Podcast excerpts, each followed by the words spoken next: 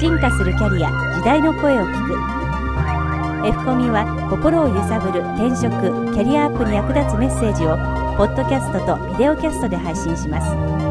皆様のポジティブなキャリアアップを図るためにさまざまなキャリアを積んだ方著名人知識人外国人企業人事関係者のインタビューをお届けします。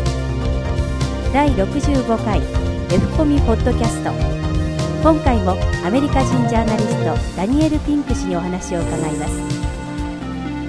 インドのプログラマーは欧米と同じ仕事を4分の1の報酬でやってしまう。インドの人口15%が中流になったと仮定したら1億5000万人日本の総人口を上回る。これは何を意味するか。ホワイトカラーが従事する左脳型ルーチンワークの大部分が今ではアジアの国々で驚くほど安いコストで行われている現状を前にお送りします第2話アジアを取り巻く実情インドのパワー By Asia, I actually don't mean Japan.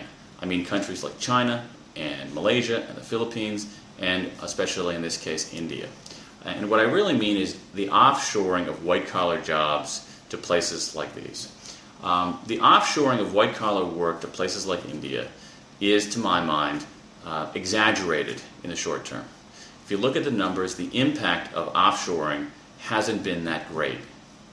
However, in the long term, the impact of outsourcing, I think, will be larger than anybody recognizes. And the reason for that is relatively simple. First of all, if you take a typical Indian computer programmer, and I'm going to use India as the example of Asia because I've, I've spent a lot of time there. If you, if you think about the example of the Indian computer programmer, that person makes maybe $15,000, $16,000 a year. For work that in the United States you'd get paid $60,000 a year for. So they're making one fourth of the wages in the United States to do the exact same work. So that gives India a certain advantage, particularly when the people doing that work have degrees in computer science, have degrees in engineering. Now, well, the reason that I think that offshoring is not is going to have a bigger impact than we expect is because of some basic math. Let me stack up some numbers for you. If 15% of India's population makes it to the middle class, that's 150 million people. India has a billion people. So if 85% of India's population gets left behind, you've got 150 million people who are new entrants into the global labor force.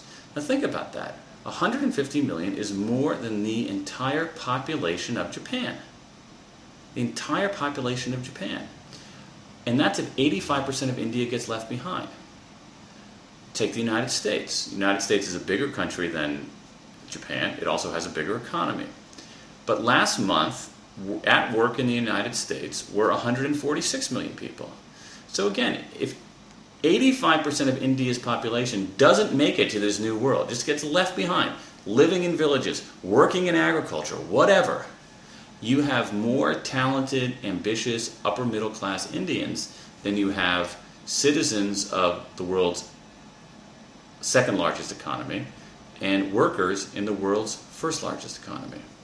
Second fact that's interesting about Asia is that by the year 2010, 2010, India will be the largest English speaking country in the world, not the United States. And English, for better or worse, has become the default language in the global economy. And finally, you think about the cost of communication between North America and India or between Japan and India.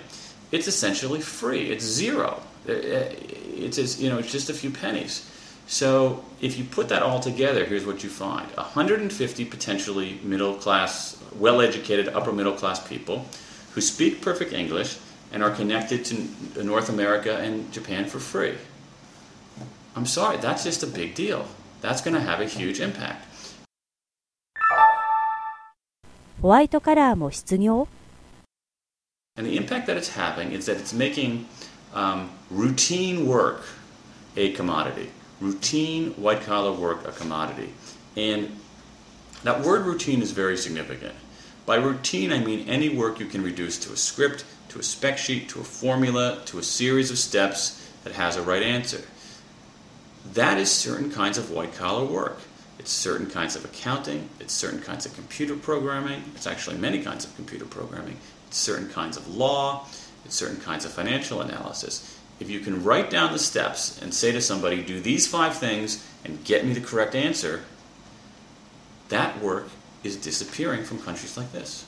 It's just racing across fiber optic cables underneath oceans to wherever in the world it can get done the cheapest. This is what happened with manufacturing work.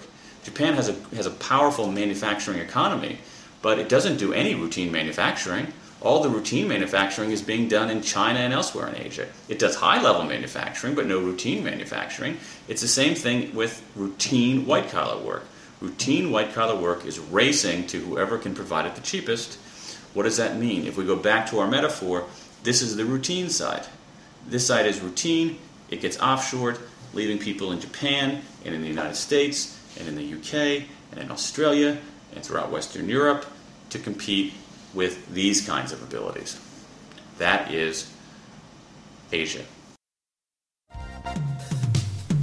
次回はアメリカ人ジャーナリストダニエル・ピンク氏3回目の配信を行います F コミュに2度にわたりゲスト出演いただいているダニエル・ピンク氏新刊「The Adventures of Johnny 文庫」が全米の書店で発売されましたザ・ウォール・ストリート・ジャーナルや全米各局のメディアから世界初の漫画のキャリア本として注目を浴びています。